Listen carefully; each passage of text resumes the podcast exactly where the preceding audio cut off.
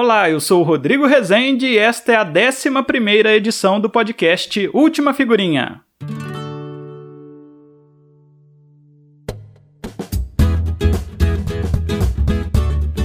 Questões sobre psicanálise envolvendo coleções. Esse é o tema da conversa com o escritor e psicanalista Eduardo Lucas Andrade.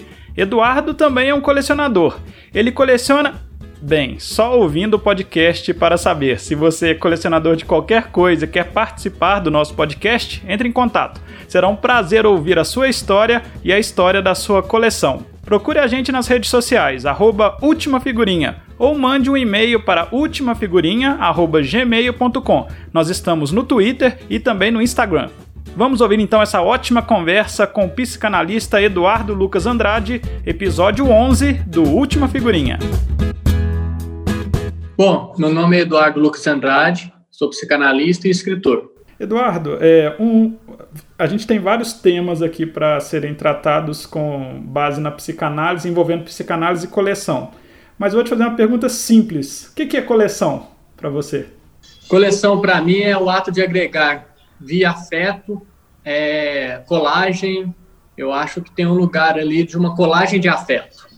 Então a gente pode colecionar desde objetos até lembranças. Quando eu comecei o podcast, Eduardo, foi interessante você responder assim, porque eu sempre argumento. É, muita gente podia falar, ah, Rodrigo, seu podcast vai durar aí 30 edições, né? Você vai juntar aí pessoas que colecionam tampinhas, pessoas que colecionam latinha, camisa de futebol. Mas eu falei, gente, tudo na vida é coleção, se você começar a pensar. Tanto que a primeira edição eu entrevistei um colecionador de caminhadas. É uma pessoa que fez várias caminhadas, ela tem uma coleção de caminhadas né? E aí você falar isso me conforta de alguma forma, né? É uma pessoa que também tem essa visão. É, você realmente acredita nisso? Que tudo que a gente passa pela vida, né? E eu queria que você até estendesse um pouco mais nessa visão psicanalítica. Faz parte de uma coleção que a gente guarda dentro da gente? Bom, certamente. É, a coleção nos organiza, né?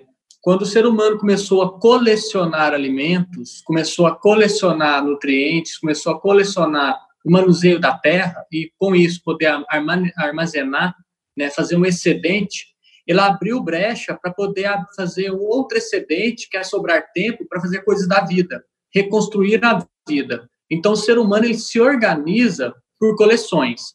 Agora, se a gente toma coleção só a nível objetal, a gente perde uma estrutura né, psíquica do sujeito, um modo de se organizar. Ou seja, a coleção a nível psíquico, ela se dá por viés de repetição. Desconto. 7,31. Repita. 7,31. E repetição é, é aquilo que parece né, com o que antes tinha, tem algo em comum, mas não é igual. E quem coleciona história, quem coleciona jornais, quem coleciona notícias, figurinhas, tampinhas e etc., coleciona algo que tem algo em comum, então algo se repete, mas não o mesmo. Então, o ato de colecionar é um desafio humano, tal como colecionar dias né, na vida. Coleciono aqui 28 anos de história. É, a gente conta dia após dia. Então, esse ato de colecionar, amarrando de um lado repetição e de outro inovação, é que organiza o ser humano a nível social e cultural. Com a alimentação, foi necessário também fazermos isso. Excelente, né? A gente pode ver que a coleção é algo histórico, né, para o ser humano, né? Você apontou muito bem, ninguém nunca tinha, eu nunca tinha ouvido isso, né? De quando o ser humano começa a colecionar o alimento, né, ele tem realmente tempo para outras coisas. Eu anotei uma frase aqui, Eduardo. É, porque quando ele não, não colecionava, ele não cultivava, né? Quando ele não colecionava, ele não plantava mais de um. Então ele só tinha um, então ele tinha que migrar. Aí ele ficava sempre a esmo e nunca com uma história ali de organização. O que é a linguagem? A linguagem é um meio de lidar com o que se repete. Se as coisas não se repetissem, não precisávamos nomeá-las. Então, é porque as coisas repetem que a gente nomeia. E a gente tem um, uma coleção linguística, um vocábulo, alguns maiores, outros menores. Então, a coleção está até na ponta da língua. Excelente. Eu anotei uma frase aqui que encaixa bem com o que a gente está conversando, de um escritor, eu não conhecia, não sei se você conhece, Dennis Waitley. Dennis Waitley, que é um escritor famoso nos Estados Unidos, principalmente de, dos livros de autoajuda, né, que é algo que muita gente ainda debate, mas é uma frase interessante sobre coleção, que ele fala: "A coleção de erros é o que chamamos de experiência". Concorda com isso? E de acertos também, né? Porque é, é a experiência que pode nos chamar nos erros de coleção. Devia ter amado mais, ter chorado mais, ter visto o sol nascer. Devia ter arriscado mais. É a experiência que pode nos falar se foi erro ou acerto. Né? Nada é errado ou acertado se não tiver uma experiência de coleção. Então eu fazia uma transmutação nessa frase de que é só pela experiência que a gente pode ver se colecionamos erros ou acertos. Porque o julgamento moral de certo ou errado, né, ou então trazendo ao tema de isso coleciona-se, isso não, porque tem altas coleções que são polêmicas e tudo mais, então isso só vai vir futuramente respondido por cada um. Né? Então, acho que esse é um ponto. A experiência, ela nos dita se colecionar vale a pena, mas só depois que você faz isso. Né? Tem gente que coleciona erros e não quer mais colecioná-los. Né? Então, assim, porque o erro ele pode não fazer a experiência também. O erro pode fazer simplesmente a morte do sujeito, a morte da escolha. Pode ficar um erro muito retilíneo, uniforme, e o sujeito ficar aprisionado num certo ritmo, né? como se fosse uma máquina. Eduardo, é outra coisa que eu queria ver com você em relação à coleção, e eu acho, entrando também, eu acho que um pouco na psicanálise, a gente vê cada vez mais pessoas adultas, e aqui o adultas muito entre aspas, colecionando coisas de criança. Bonequinhos, é, eu mesmo, né, sou um desses, né, coleciono coisas relacionadas à minha à década de 90, né, quando eu tinha lá meus 10, 8 anos. Por que, que isso acontece? Hein? Por que, que as pessoas de 40, 50, 30 anos estão buscando ao colecionar aqueles brinquedos, aquelas coisas que elas ou não completaram a coleção lá atrás ou não conseguiam colecionar? Colecionar é guardar, né? Então, quando a gente coleciona algo da infância, a gente mantém ela mais viva do que nunca em nós. É, a gente mantém um, um, lugar ali de, de lembranças, umas minúcias de afeto muito organizada, outras transformam-se em visibilidades. Então, quais são as coleções é, que permeiam histórias culturais? Álbum de família. Foi um álbum de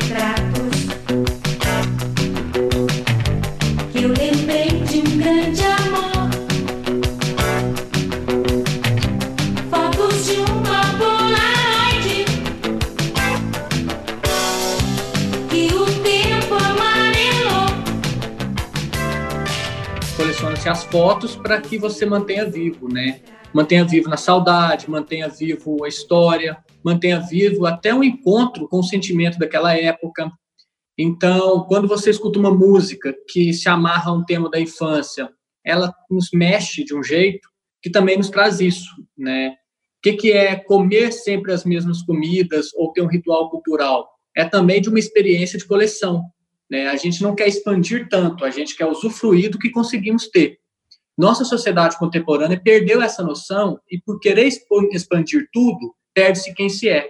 E perde um pouco da história, perde um pouco da infância e de tudo mais. Então, colecionar algo, eu penso que só é possível se for algo da infância. No sentido de que tem que fazer é, aquela criança dentro de nós brilhar os olhos e brincar. Uma coleção que não brinca, né, ela não vai servir para muita coisa. Vai virar acúmulo só. É diferente. E aí eu vou. É, nessa linha, Eduardo, eu tenho entrevistado aqui algumas pessoas com relação a esse tema, né? Relacionado à coleção. E aí é muito engraçado, é quase 50% para cada lado. Tem metade das pessoas que tem a coleção e gostam de expor, de ter um armário bonito, que é a primeira coisa que a pessoa vê quando chega em casa, mas tem pessoas que gostam de deixar dentro do guarda-roupa, que ninguém veja. Por quê? Hein? Qual é a diferença desses dois tipos de pessoa? Dá para analisar? Ah, eu não ousaria analisar, não, mas eu, eu, eu, penso que tem a ver com a posição do sujeito na vida, né? E de como que isso faz sentido para cada um. E, e, com as coisas da vida é isso, né? Tem coisas que a gente gosta de mostrar, outras pessoas não gostam, e pode ser a mesma coisa. Não significa que é certo ou errado, não significa que é proibido, mas significa que faz sentido para a pessoa ter só para ela ou então compartilhar.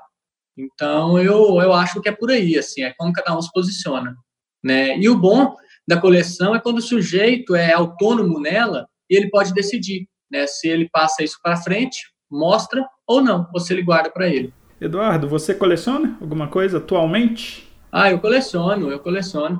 Aqui na minha frente tem a coleção de lápis e cada lápis fala de um lugar que eu fui. Coleciono cactos, eu coleciono tampinhas de cerveja, coisas simbólicas, coisas que trazem algumas lembranças.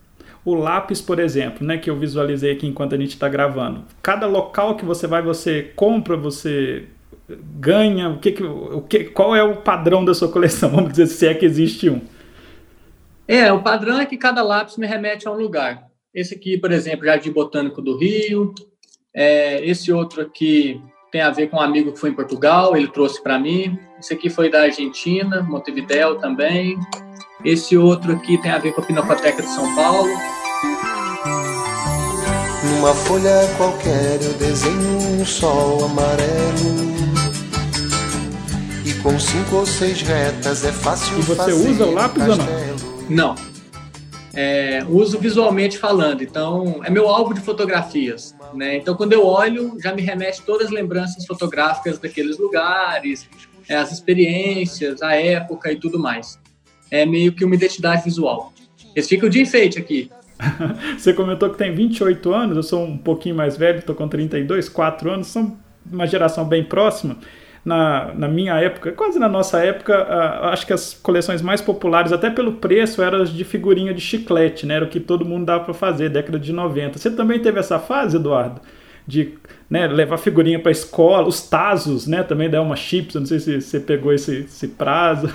Lembra disso? É engraçado você trazer isso, porque a coleção, eu volto a dizer, para mim ela só pode ser infantil no sentido de que a gente brinca com ela. E olha como é que é sutil isso, né?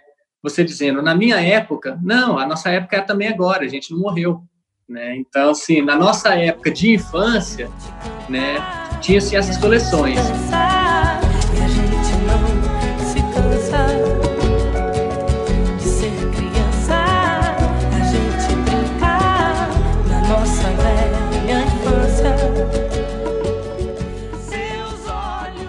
Mas só para você ver o jeito que o infantil ele é sagrado para a gente, né? A nossa época de infância ela é marcante. Então, assim, os hábitos de coleções lá ditam até nossos hábitos de organizar as coisas, de acumular coisas, de bagunçar coisas, de perder coisas ou de ter memórias boas, porque um, um colecionador que é fiel à sua coleção, ele tem memória boa.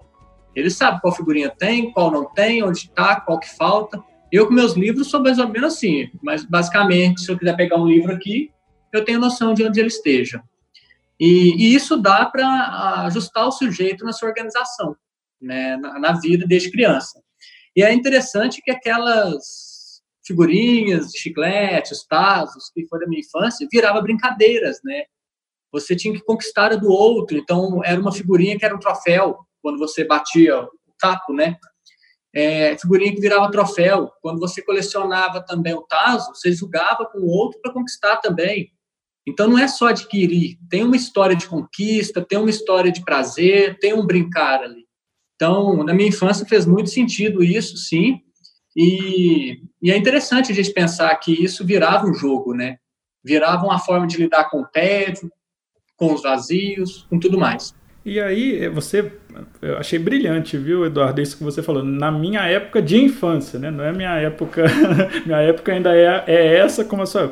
Mas a época atual, a infância atual, não tem mais tanto igual a gente teve lá na uh, o bater figurinha aos tazos, né? Essa coisa, esse tipo de coleção eu não vejo mais, até pelo, pelos crianças que a gente acaba convivendo, os primos, né? Os, os mais próximos, né? Você também sente isso? Tem, tem reparado isso? Você lida com crianças, né? Eu sei que você tem um trabalho bem bacana em relação à psicanálise. Você, você tem reparado isso?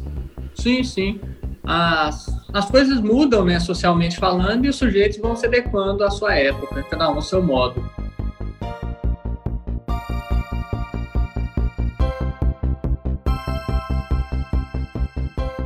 E as crianças contemporâneas, elas têm coleção, né? Elas, elas colecionam jogos no celular, elas colecionam pontos nos jogos, rankings, colecionam é, números no- de acesso no YouTube, coleciona um monte de coisa, né? Coleciona um- algo das telas brilhantes que estão aí ofuscando muitos sonhos. né? Os celulares, é, os tablets, os notebooks são excelentes ferramentas que o humano conseguiu construí-lo. Porém, se isso vira um, um grande vício, se isso vira é, um lugar que retira o sujeito de organização, ele começa a organizar a sua vida ali de forma que, se ele perder aquilo, parece que ele perdeu toda a coleção vivaz que ele teve. Então, assim, isso ofusca um pouco o sonhar da criança, porque no taso, nas figurinhas, você tinha que trazer um recurso simbólico é, genioso, assim. Você tinha uma capacidade imaginativa muito ampla. Você tinha que dar aquilo vida. E hoje as coisas já vêm com muito excesso de vida para a criança, e você não vê a criança muito viva ali. Né? Ela está vidrada, conectada. Mas ela tem, tem jogo hoje que a criança não tem que imaginar o personagem, pelo contrário, ele já vem pronto, e sequer ela tem que apertar para ele jogar. É ele que faz tudo. Então, assim, esse desdobramento da época diz também das coleções. Então, hoje, a gente tem muitas pessoas ganhando coleção pronta. Né? Não construindo a história de cada conquista da, da, do álbum de figurinha, que tinha que Não ser trocado. né? É, assim, hoje você vê que tem muita criança, como tem um acesso financeiro amplo, de certo modo, assim, muitos pais têm essas condições, essas crianças já compram o álbum quase, quase cheio. Né? Então, o gozo de ter tudo, eu acho que é, é catastrófico também. Né? Conquistar é, e preencher esse álbum é bacana. Já tê-lo é, preenchido sem construir e correr atrás, ele pode ser danoso. Ou seja, colecionar nos ensina a saber perder, a saber não ter tudo, mas também ter, ter sentido no que se tem.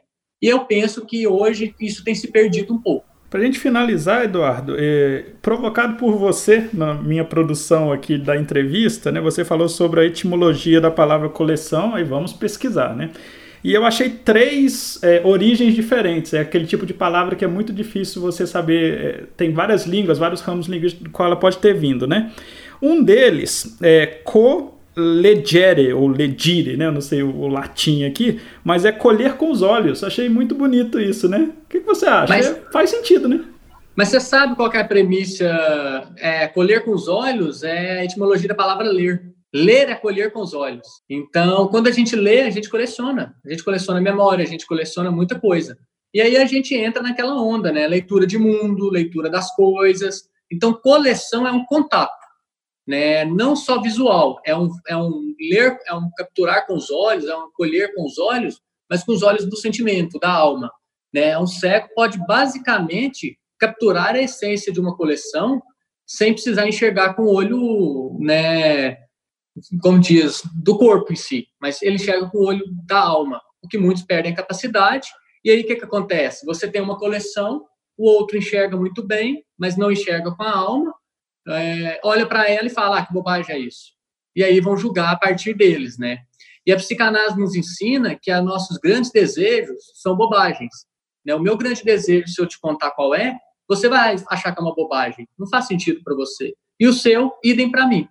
Então, que não nos acanhemos né, frente às nomeações de bobagens dos nossos desejos e possamos colecionar o que faz sentido para cada um. Ótimo, Eduardo. Agora sim, o nosso, nosso último momento, queria que você fizesse um merchan, uma propaganda. Onde é que eu acho o Eduardo? Eduardo é escritor, como falou aqui no início, psicanalista e está fazendo um trabalho muito legal no Instagram, com entrevistas, lives. Fala um pouquinho para a gente das suas redes sociais, dos seus livros, Eduardo, para quem quiser ter acesso a esse material. Bom, eu tenho publicado no Instagram, que é a minha grande ferramenta de trabalho hoje virtual, que é eduatopsi. Né? Tem quem fala eduatopse, né? mas o correto seria edu, ato e si. É, é uma forma que eu, Eduardo, coloco a psicanálise em atuação ali, é, por textos e por provocações e desassossegos. Tenho feito bastante lives, então muitas estão salvas lá, com temáticas variadas e convidados distintos também de áreas diversas. É, meu trabalho com a literatura se dá em três, três ramos, que seria poético, seria o técnico e seria o infantil. Então eu tenho livro nessas três vertentes. Maravilha. Eduardo, muito obrigado por atender aqui, por ser mais uma figurinha da nossa coleção. Eu que agradeço, precisando, estamos aí.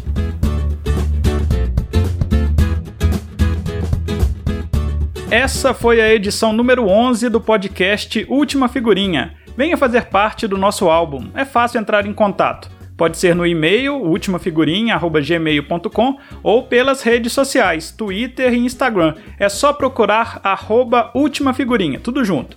Você pode ouvir o podcast no Spotify, no Apple Podcasts, no Deezer e nos tocadores mais populares. Espalhe aí para todo mundo indique o nosso podcast O Última Figurinha. Eu sou Rodrigo Rezende, agradeço demais a sua atenção e te aguardo na próxima edição.